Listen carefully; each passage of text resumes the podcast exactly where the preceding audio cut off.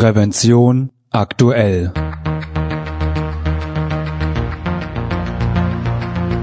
Ihr Podcast für Sicherheit und Gesundheit bei der Arbeit.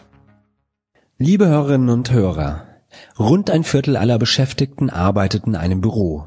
Vielleicht gehören Sie ja auch dazu, dann kennen Sie das. Die meiste Zeit sitzt man und bewegt sich kaum. Körperliche Bewegung findet selten statt. Doch häufiges Sitzen und mangelnde Bewegung sind ungesund. Rückenschmerzen und Muskel-Skeletterkrankungen sind oft die Folge. Doch was können Unternehmen tun, um ihre Büroarbeiter gesund zu erhalten?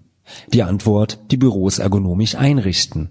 Was Unternehmen dabei beachten sollten, hat mir der Arbeitssystemgestalter und Quality Office Consultant Martin Lauble erklärt. Jetzt mir telefonisch zugeschaltet ist der Martin. Hallo Martin, schön, dass du dir Zeit genommen hast ähm, für ein kleines Gespräch über die Büroergonomie. Hallo Falk, vielen herzlichen Dank, dass ich dabei sein darf. Hallo liebe Hörerinnen, liebe Hörer. Ja, Martin, ähm, würde sagen, fangen wir direkt an. Wenn ich die Möglichkeit habe, ein Büro neu einzurichten, wie müsste ich vorgehen, damit es perfekt ergonomisch gestaltet ist? Das ist natürlich eine wunderbare Frage, weil leider Gottes wird sie viel zu selten an die richtigen Personen gestellt. Ähm, ich möchte aber vorab erwähnen, dass es nicht wirklich ein perfekt gestaltetes Büro gibt, weil wir in einer sehr polaren Welt leben. Das heißt, Kommunikation und Konzentration sind heute ein sehr großer Anteil, der circa gleichgewichtig ist im Büroleben. Und natürlich ist es auch so, wir wollen als Menschen möglichst viel mit anderen Personen zusammenarbeiten, gleichzeitig aber auch, wenn wir uns konzentrieren müssen, dann einfach unsere Rückzugsmöglichkeiten haben. Und das ist natürlich dann immer eine Geschichte, die sich beißt. Das heißt, wenn ich Ideen austausche, dann kann das halt für die Person, die mit im Raum sitzt und sich gerade konzentrieren muss, als störend empfunden werden oder als störend empfunden werden. Und die Frage ist aber so wertvoll, dass ich eine Idee mitgeben möchte, wie die Büros besser gestaltet werden können. Und zwar gehe ich immer vor und sage, in jeder Produktionsstätte wird als erstes ganz klar die Aufgabe definiert. Weil ein Außendienstler ist beispielsweise, wenn wir jetzt wieder ins Büro hüpfen, deutlich weniger am Arbeitsplatz als beispielsweise eine Buchhalterin, die halt sehr viel mit Zahlen umgehen muss und dabei sich auch extrem konzentrieren muss. Und wenn die Arbeitsaufgabe klar ist, dann wird in jeder Produktion immer die Methode festgelegt, wie wird diese Aufgabe erfüllt werden, soll heißen, mit welcher Methode. Und hier werden sehr frühzeitig schon die Effektivität und die Produktivität berücksichtigt, damit einfach die Nutzbarkeit des Arbeitsraumes und auch des Arbeitsplatzes optimiert werden können. Wenn wir heute die Zahlen anschauen, die so rumgeistern, Fraunhofer Institut spricht beispielsweise von 61 Prozent Produktivitätsrate im Büro. Das würde in keiner Produktion so hingenommen werden. Das heißt, hier würde man immer Entschuldigung. Das heißt, hier würde man immer sofort reagieren, um das Ganze zu optimieren. Und vor der Nutzung des Arbeitssystems werden dann auch immer die Arbeitsmittel an den Menschen angepasst und natürlich auch die passenden Menschen für diese Arbeit ausgesucht.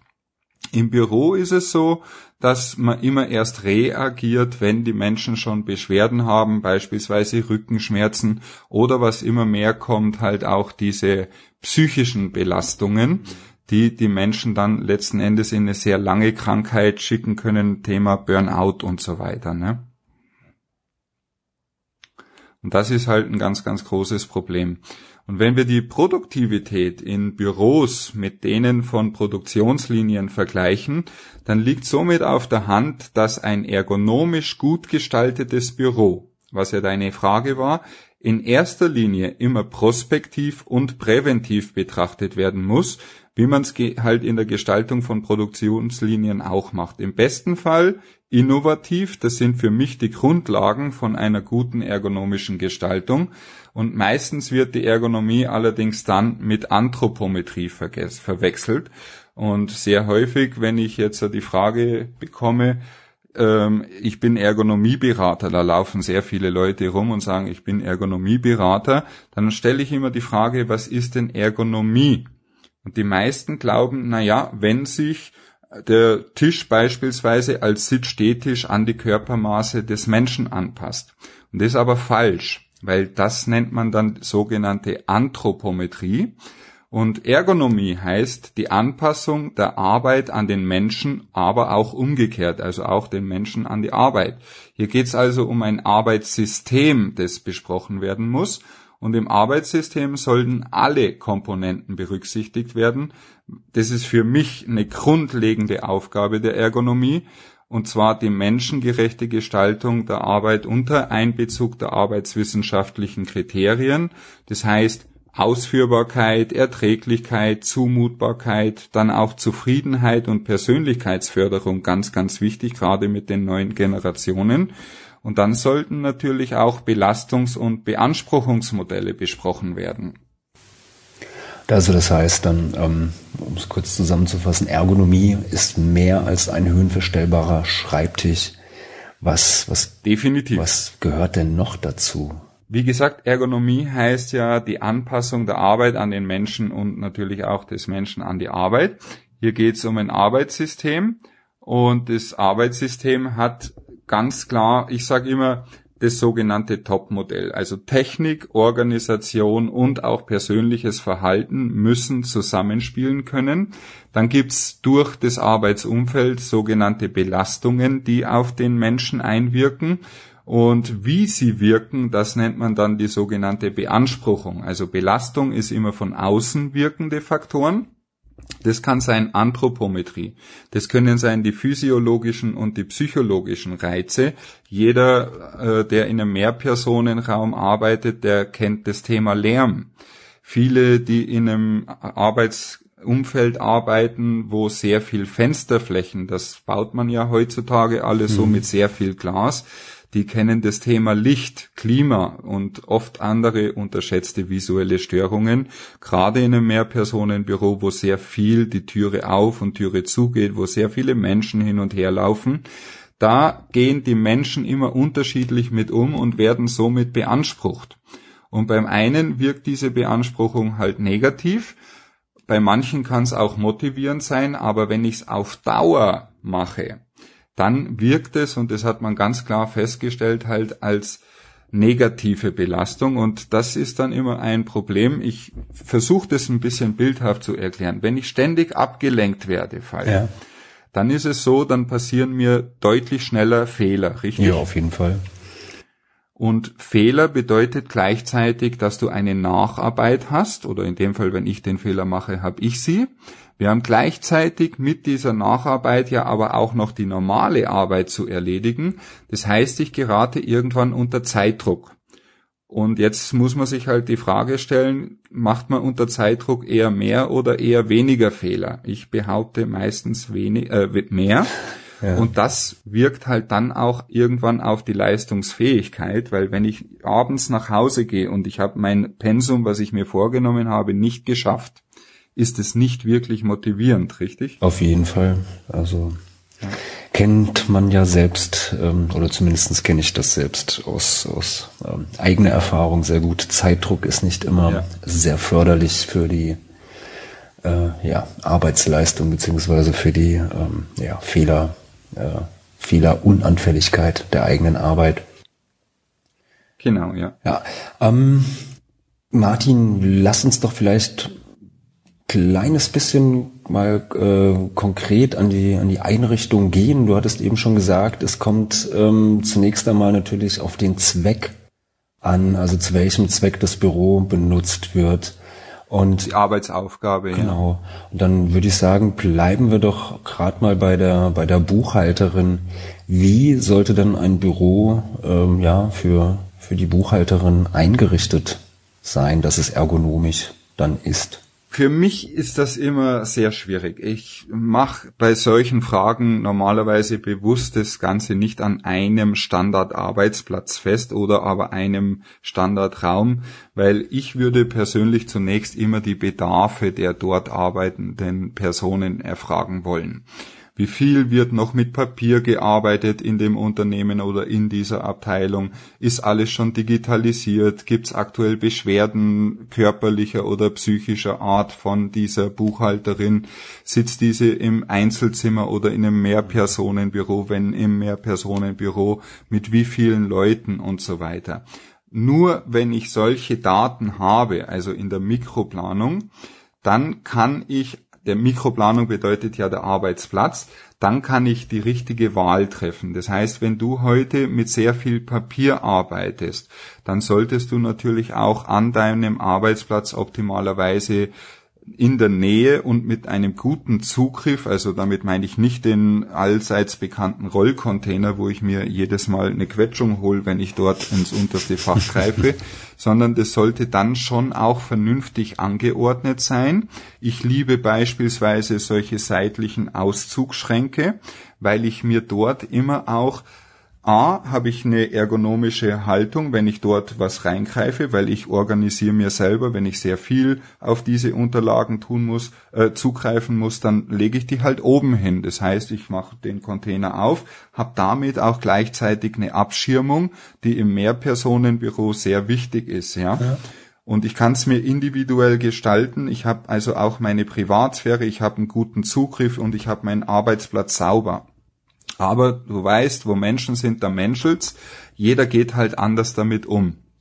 Und dementsprechend muss ich das dann auch in der Makroplanung berücksichtigen, zumindest wenn wir nicht von einem Einzelbüro reden, damit ich den Raum dann entsprechend gestalten kann und die vorher festgelegten Möbel vernünftig platzieren kann. Ich hatte ja vorher schon das Topmodell erwähnt. Und da versuche ich immer ganz klar, dessen Wichtigkeit auch zu vermitteln. Also Topmodell heißt für mich Technik, Organisation, aber eben auch persönliches Verhalten. Diese drei Faktoren, die müssen gut zusammenspielen, damit ein gutes Arbeitsumfeld auch wirklich funktioniert. Wo für ein gutes Arbeitsumfeld hat für mich immer das Ziel, gesunde Beschäftigte zu haben und auch die Gesundheit der Beschäftigten zu erhalten, weil nur wenn wir gesund sind, dann können wir auch dauerhaft leistungsfähig sein.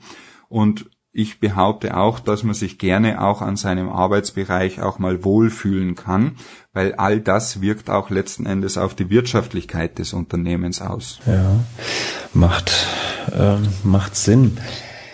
Ähm, du hast jetzt zwar gesagt, also es kommt natürlich immer auf den, den ähm, ja, Individualfall, also den Einzelfall ähm, drauf an, aber ich denke mal, so, so ein paar äh, gewisse Standards wird es vermutlich ja doch geben. Zum Beispiel ähm, wird es vermutlich nicht egal sein, wie ich meinen Monitor oder die Tastatur ähm, des Computers auf dem Schreibtisch platziere, nehme ich an.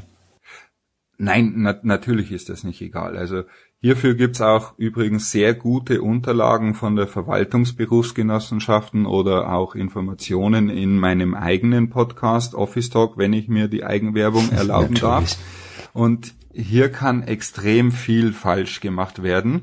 Und wenn man den Spezialisten glaubt, dann ist das Thema Augen und Sehen in Zukunft eines der größten Probleme, mit denen sich die Menschen beschäftigen müssen, weil die Menschen heutzutage nur noch diesen Nahblick haben, sprich aufs Handy. Ja, mhm. kennen wir alle kommt irgendeine Nachricht, man schaut sofort aufs Handy. Und dann werden gleichzeitig aber auch noch die Monitore in den Büros immer größer. Die Tische wachsen aber leider Gottes oftmals nicht mit. Das heißt, wir investieren sehr viel in den technischen Bereich, EDV. EDV wird immer schneller und gleichzeitig habe ich aber dann einen zu geringen Sehabstand mit den größeren Bildschirmen, weil ich einfach immer noch eine 80er Tischtiefe habe. Also hier empfehle ich tatsächlich die Unterlagen von der VBG mal anzusehen. Und optimalerweise ist es natürlich so, dass ich in der Raumplanung das alles mit dem mhm. Bildschirm schon berücksichtige. Und zwar sollte ein Bildschirm in der Regel immer parallel zum Fenster stehen, damit die Beschäftigten nicht mit Blendungen im Bildschirm zu kämpfen haben, weil ich sage immer, was hilft mir die schnellste Rechnerleistung, wenn ich es aufgrund von Blendungen dann nicht lesen kann. Das, das ist ja Quatsch irgendwo. Ja. Ne? Und dann natürlich auch bitte nicht den Bildschirm mit Blick zum Fenster aufstellen, weil dann leiden die Leute an hohen Leuchtdichteunterschieden. Jeder kennt es. Ich fahre lange in einem Tunnel und komme dann wieder äh, raus und die Sonne scheint mir voll grell ins Gesicht. Dann sehe ich die ersten paar Sekunden ja. nichts mehr. Und natürlich vom Personal ist es so, dass das persönliche Verhalten sehr häufig falsch ist in Bezug auf die Arbeitshöhe von den Monitoren. Ich erlebe leider Gottes sehr häufig, dass man Papier, du kennst diese Kopierpapier 500 Blatt ja. Ablagen und manche stellen dann den Monitor dort noch drauf. Und ich sage immer, das, das funktioniert auf Dauer nicht, weil wir haben dadurch enorme Verspannungen im Rücken. Gleichzeitig geht's wiederum auf die Augen, weil einfach die Augenlider, also wir blinzeln weniger und dadurch wird dann die Tränenflüssigkeit reduziert, die unsere Augen aber auch brauchen. Und ich weiß nicht, arbeitest du mit einem oder mit zwei Monitoren an deinem Arbeitsplatz? Ich habe äh, zwei, zwei Monitore. Okay, ich auch. Und wenn du mit zwei Monitoren arbeitest, dann hast du doch in der Regel einen Hauptmonitor und einen, von dem du dir ab und an mal die Informationen dann äh, runterziehst, also abliest. Ist das so? Ja, also ich habe einen etwas größeren, das ist so mein, mein Hauptmonitor, genau, und ähm, dem zweiten, der dient eigentlich meistens, ähm, äh, um die, das E-Mail-Postfach im, im Blick zu haben oder okay. äh, ähnliches. Also der, aber wie gesagt, auf dem, dem großen, der, ähm, da arbeite ich dann hauptsächlich. Ja, so geht's den meisten. Und wenn ich aber dann draußen bin, und das empfinde ich auch als großen Fehler, dann erlebe ich sehr häufig, dass der eine Monitor genauso schräg gestellt ist, nur spiegelverkehrt wie der andere Monitor. An meinem Arbeitsplatz habe ich beispielsweise den Hauptmonitor komplett gerade, weil ich sitze nun mal auch gerade an meinem Schreibtisch und braucht somit nicht auf die Mitte gucken, und immer meinen Nacken nach links oder nach rechts drehen, beziehungsweise meinen Kopf nach links und nach rechts drehen und damit belaste ich meinen Nacken auch. Das heißt, auch im Bezug auf Bildschirm, wie stelle ich den richtig auf, ist ganz klar eine Empfehlung von mir, erlaubt euch das, liebe Hörerinnen und liebe Hörer, einmal den Hauptmonitor gerade am Bildschirm, äh, gerade zu platzieren auf dem Schreibtisch und den Nebenmonitor, auf den ich nur ab und an mal Informationen anschaue, den könnt ihr dann gerne schräg stellen. Aber nicht immer den Kopf in einer schrägen Haltung haben. Das tut eurem Körper nicht gut. Ja, genauso wenig wie die äh, zu geringe Tischtiefe, weil ich dann einfach keine Handballenauflage mehr habe. Thema Tastatur, wenn ich noch mit Papier arbeite. Ähm, RSI oder Sehnenscheidentzündung ist halt auch ein großes Thema. Wenn ich daran mal erkrankt bin, das sind richtige Schmerzen. Hm. Ja. Die hatte ich zum Glück noch nicht, ja. Ähm, ja, ich hoffe, das bleibt so. ähm, viele Menschen, die im Büro arbeiten, ähm, gerade in, in ja, größeren äh, Firmen oder Verwaltungen, in, in Großraumbüros oder offenen Bürolandschaften, ja. Da lässt sich natürlich der, der Umgehungs, äh, Umgebungslärm natürlich äh, nicht vermeiden, weil Kollege oder Kollegin telefoniert, jemand anderes tippt in die, äh, was in seine Tastatur, zwei andere unterhalten sich vielleicht so gerade mal über dem Kopierer hinweg. Äh, wie ist es, wie ist es trotz alledem möglich, in solch einer, einer offenen Bürolandschaft oder einem Großraumbüro den Lärmpegel für den einzelnen Mitarbeiter zu, zu handeln, dass er in einem vertretbaren Rahmen bleibt, also dass man nicht jetzt zu sehr ähm, von dem ja, Lärm der Kollegen und Kolleginnen gestört wird. Ist ein ganz, ganz heißes Thema. Ja, ich darf ja auch sehr viele Behörden beraten und große Konzerne, auch KMUs. Und dort erlebe ich sehr häufig diese Beschwerden über Lärm weil die Personen halt jetzt sich an eine neue Bürolandschaft gewöhnen dürfen müssen, wie auch immer, ähm, die in der Regel mehr Personen in einem Raum beinhaltet. Tatsächlich liebe ich dieses Thema Akustik, weil es hilft mir persönlich dabei, Aufträge zu bekommen, ohne akquirieren zu müssen. Aber Gleichzeitig sage ich, und das betone ich auch hier ganz bewusst, dass das Thema Akustik komplett überbewertet ist. Wir können es immer deutlich verbessern, das ist klar, Aber wir müssen uns die Ursachen ansehen. Und die Ursache ist in der Regel nicht mehr die Technik. Du hast vorher gesagt, dass man das Tastaturklappern hört. In dem Moment, wo ich das Tastaturklappern höre, ist es im Raum schlichtweg zu leise. Früher war die Technik, die Klimaanlagen, die Kopierer, Schreibmaschinen, wir haben eine ganz andere Grundlautstärke in dem Raum gehabt und haben dadurch die Satz- und Wortverständlichkeit aber verringert. Das heißt, wenn ich mich mit jemandem unterhalte und ich spreche über ein Thema, was dich aktuell interessiert oder überhaupt interessiert, dann wirst du durch den Inhalt der Worte deutlich schneller abgelenkt sein, als beispielsweise durch einen deutlich lauteren vorbeifahrenden LKW an deinem Fenster. Nachvollziehbar? Ja, ja, ja. auf jeden Fall. Ja. Und die das ist schon mal eine der Ursachen, die ich sehr häufig erlebe, dass es in der Regel die Technik so leise geworden ist äh, und Lärm wird dann sehr häufig, sehr häufig mit Akustik verwechselt. In der Praxis sieht es so aus, äh, dass wir den Leuten oftmals sehr nahelegen, dass sie wirklich explizit darauf achten. Wir haben Zeiten, da wird sehr viel telefoniert, in der Regel frühs und dann nochmal nachmittags. Aber dazwischen ist eine Zeit, dort wird relativ wenig telefoniert und wenn dort dann Ruhe im Raum ist und ich alleine spreche, dann können halt alle anderen auch mein mein Gespräch mithören. Teilweise müssen sie es auch mithören, weil sie keine Schirmungen am Arbeitsplatz haben oder auch nicht die Absorberflächen im Raum, ja? Und dann ist aber auch noch ein ganz wichtiger Faktor, neben dem Direktschall und der Satz- und Wortverständlichkeit die Nachhaltzeit. Wenn die Nachhaltzeit in einem, in einem Raum nicht gut ist, dann tun wir uns immer schwer, die Akustik selbst in den Griff zu bekommen. Und wenn ich nach dem Ursache-Wirkungsprinzip gehe, dann bin ich immer ein Freund davon, so nah wie möglich an der Ursache das Problem zu beheben. Und die Ursache von egal welchem Problem ist in der Regel entweder mein Mund der die Worte spricht, oder dein Gehör, der die Worte aufnimmt. Logisch? Ja, ja, natürlich. Das okay. macht. Und jetzt müssen wir, um das Problem Akustik zu lösen, natürlich erstmal wissen, welche Art der Problematik ist das? Und da kann ich aus meiner Erfahrung raus sagen, dass in 90 Prozent aller Fälle schlichtweg Schirmungen am Arbeitsplatz stattfinden sollen. Und diese Schirmungen, die gibt's natürlich dann in unterschiedlichen Absorberqualitäten.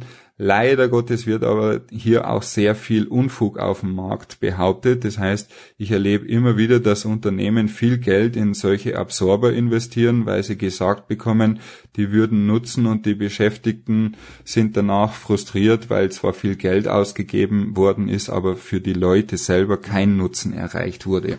Wenn wir sprechen, muss man wissen, sprechen wir immer in Frequenzen. Und Frequenzen sind so, dass die hohen Töne für uns subjektive Empfindung mit 40 Dezibel genauso laut empfunden werden wie die niedrigen Frequenzen mit 60 Dezibel. Mhm. Von 40 auf 60 Dezibel sind aber nur 50 Prozent Unterschied. Und jetzt muss ich gucken, welche Frequenzen versuche ich denn zu dämpfen. Und im Direktschall würde ich immer die hohen Frequenzen runterdämpfen, ja. Nur wenn ich die niedrigen vernachlässige, dann habe ich wieder das Problem mit der Satz- und Wortverständlichkeit.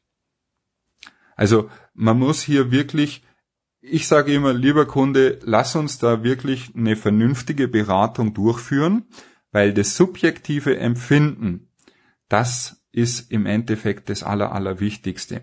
Es gibt ja unterschiedlichste Normen und Arbeitsstättenregeln, Arbeitsstättenverordnung, DGUV und so weiter. Die ja. wichtigste Norm, die ich kenne, ist die DIN ISO 6385, weil die als einzigste sagt, die subjektive Empfindung der Beschäftigten ist zu berücksichtigen. Und was hilft mir das, wenn ich den Leuten sagen kann, ja, wir sind hier in einem, deine Frage war ja nach einem vertretbaren Rahmen, mhm. ja, ja, wir sind hier in einem Bereich von 50 Dezibel und ich sag dir, das ist hier nicht so laut, weil wir unter 50 Dezibel oder bei 50 Dezibel liegen beispielsweise und du sagst mir aber, nee, mir ist es zu laut, ich kann mich nicht konzentrieren. Also da ist ja, halt klar, einfach dann. deine subjektive Empfindung ja. dann deutlich wichtiger und das bitte ich wirklich von, das ist mir ein ganz großes Anliegen, dass man hier immer die Personen, die Beschäftigten, die es betrifft, mit einbezieht. Häufig erlebe ich allerdings auch, wenn ich das noch sagen darf, dass die Akustik, wenn ich andere Probleme insgesamt angehe, dann gar nicht mehr so wichtig ist, weil man muss wissen, 80 Prozent aller Informationen nehmen wir über die Augen auf. Also auch das Thema Licht ist ja sehr wichtig. Mhm. Ne? Ja. Und das Auge geht nun mal immer zu menschlichen Gesichtern und zu Bewegungen hin. Und wenn ich so viele Störeinflüsse habe in einem Mehrpersonenraum, wo viele Leute hin und her laufen, dann ist halt das große Thema Akustik kann ich messen. Visuelle Störungen sind jeden Tag anders, die kann, tue ich mir schwer zu messen. Ja. Und in Deutschland ist es so, dass das, was messbar ist, immer am wichtigsten ist, also hohe Priorität hat. Tatsächlich ist aber für die Leute so, ähm, wenn ich dich immer voll prasse mit irgendwelchen Informationen, die du verarbeiten musst, so dass du dich nicht mehr konzentrieren kannst, dann ist es so, dass du dich irgendwann über einen Punkt beschwerst. Und in der Regel ist ja. das dann halt der Lärm, weil das Auge kann ich schließen, die Ohren leider nicht. Ich weiß nur nicht, ob der Chef so begeistert ist, wenn wir immer mit geschlossenen Augen am Arbeitsplatz sitzen. Ja, ich glaube, ähm, das wird ihm nicht gefallen. Ja, eher weniger. Ja. ja. Martin, kommen wir zur letzten, letzten Frage.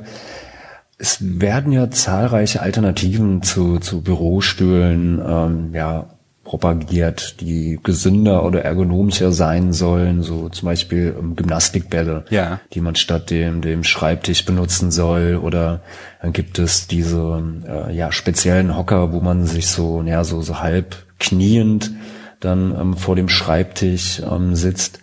Sind das eigentlich wirklich gesunde oder ergonomische Alternativen oder ähm, sollte man lieber sein Geld dann in einen vernünftigen ähm, ja, höhenverstellbaren Bürostuhl investieren, mit, auf dem man halt auch dynamisch sitzen kann? Oder sind diese, ja, diese Gymnastikbälle oder Hocker auch wirklich eine sinnvolle Alternative? Ich möchte jetzt nicht sagen, dass sie nicht sinnvoll sind, weil ich bin kein Freund von Pauschalisierungen, nur so viel. Für Dauerarbeitsplätze, da sind diese Gymnastikbälle oder diese Hocker, die ja keine Rückenstütze haben und auch keine Lehn Anlehnmöglichkeit haben, gar nicht zulässig. Mhm. Die Frage nach einem guten Stuhl, in dem ich Bewegung habe, in dem ich persönlich auch in Bewegung bleibe, die beantworte ich sehr gerne mit einem eindeutigen Ja. Es macht Sinn, in einen guten Stuhl zu investieren. Ich habe von meinem Vater gelernt, der mir das meiste beigebracht hat, was ich weiß, dass man immer gerne auch vergleichen soll mit Außendienstlern. Außendienstler, ich weiß nicht, die haben ein Auto, die in der Regel alle elektrischen Möglichkeiten in der Sitzverstellung haben, ja. ja. Und im Büro, wo die Leute aber acht Stunden sitzen, ein guten, guter Außendienstler, der sitzt niemals acht Stunden am Tag im Auto, weil dann verkauft er nichts der sitzt vielleicht zwei, drei Stunden im Auto. Und teilweise wird in dem Auto die Stühle besser sein wie die im Büro befindlichen Leu äh, Stühle, wo die Leute acht Stunden drauf sitzen. Und das finde ich dann schon doch bedenklich. Wenn wir den Leuten heute die Möglichkeit geben wollen, dass sie gesund bleiben, dann empfehle ich immer wirklich einen guten Stuhl, da ist die Technik sensationell gut, einen guten Stuhl zu investieren, und zwar einen, der die Möglichkeit gibt, die Leute immer in Bewegung zu halten. Das sind sogenannte 3D-Stühle, die also wirklich in jede Richtung mitgehen, weil wenn ich immer nur auf einem Stuhl sitze, in derselben Körperhaltung, dann verkürzen sich die Muskeln. Und natürlich, wenn ich nur einen bescheidenen Stuhl habe, dann ist so ein Gymnastikball oder auch dieser Hocker, den du da beschrieben hast, ja. dann ist er natürlich sehr sinnvoll für die Leute, weil du weißt, die beste Bewegung ist immer die nächste. Ja. Und wenn der Stuhl aber die Möglichkeit nicht gibt, dann wird's halt schwierig. Wenn ich dann dazu äh, noch keinen Sitz-Stehtisch habe, sondern nur einen Sitztisch, dann fällt's mir auch schwer aufzustehen und mal im Stehen irgendwas zu arbeiten. Dann kann ich aufstehen und ich mache eine Pause. Ich weiß nicht, ob das so wirtschaftlich ist. Ja. Und gerade die Bürobeschäftigten, die bewegen sich halt viel zu wenig. Solche Gymnastikbälle und beweglichen Hocker, die dienen ihnen, dass die Bewegung gefördert wird. Und was jetzt, ich war vor kurzem auf einer sehr interessanten Veranstaltung, äh, es ist sogar festgestellt worden, dass die Sinne, wie beispielsweise Gleichgewicht, dass die wieder deutlich stimuliert werden und optimalerweise dann auch dauerhaft trainiert werden, wenn ich solche Bälle oder wenn ich so 3D-Stühle auch einsetze. Ja? Und ich kann Ihnen das empfehlen, probieren Sie es mal aus, liebe Hörerinnen und Hörer. Bitte nicht dauerhaft gegen einen Stuhl eintauschen, sondern wirklich dann auch mal sich damit beschäftigen, was kann so ein guter Stuhl wirklich auch dem Unternehmen bringen, weil die Beschäftigten gesund bleiben aber ab und an gerne auch mal wechseln, wenn Sie schon so einen Hocker haben oder so einen Gymnastikball haben. Gerne erlauben Sie sich das ab und an mal zu wechseln. Sie werden selber erstaunt sein, wie schnell das Ihr Körper drauf anspricht und wie schnell sich Ihre Sinne dann wieder entwickeln. Weil da sage ich immer ganz klar, use it or lose it. Wenn wir unsere Möglichkeiten nicht benutzen, dann werden wir sie irgendwann verlieren. Das ist doch ein schönes Schlusswort. Martin, ich bedanke mich für dieses ähm, ja, ausführliche Gespräch. Ich danke dir. Vielen herzlichen Dank, dass ich dabei sein konnte. Sehr gerne. Und ich hoffe, dass wir da auch ein bisschen was rüberbringen konnten und die Leute motivieren konnten, sich mit der Thematik zu beschäftigen. Das hoffe ich auch. Vielen Dank. Vielen herzlichen Dank dir und ja, schöne Zeit, maximale Erfolge. Danke, bis zum nächsten Mal. Ciao. Liebe Hörerinnen und Hörer, ich hoffe, diese Folge hat Ihnen gefallen und hilft Ihnen weiter in Ihrem Arbeitsalltag. Auch wenn es heute etwas länger ging als sonst. Martin macht übrigens auch einen sehr hörenswerten Podcast, den Office Talk. Den finden Sie ebenso wie seine Referenzen, Leistungen und Kontaktdaten auf seiner Webseite www.lauble.net. Sie finden die Adresse natürlich auch in den Show Notes. Falls Sie uns zum ersten Mal hören, natürlich können Sie uns abonnieren bei iTunes, per RSS-Feed, bei YouTube oder mit jedem gängigen Podcatcher. Und natürlich würden wir uns über eine positive Bewertung freuen, wenn Ihnen diese Folge gefallen hat. Und ich hoffe natürlich, wir hören uns wieder. Eine gute und sichere Zeit bis dahin wünscht Ihnen Ihr Moderator Falk Sins. Falk Sins. Falk Sins. Falk Sins.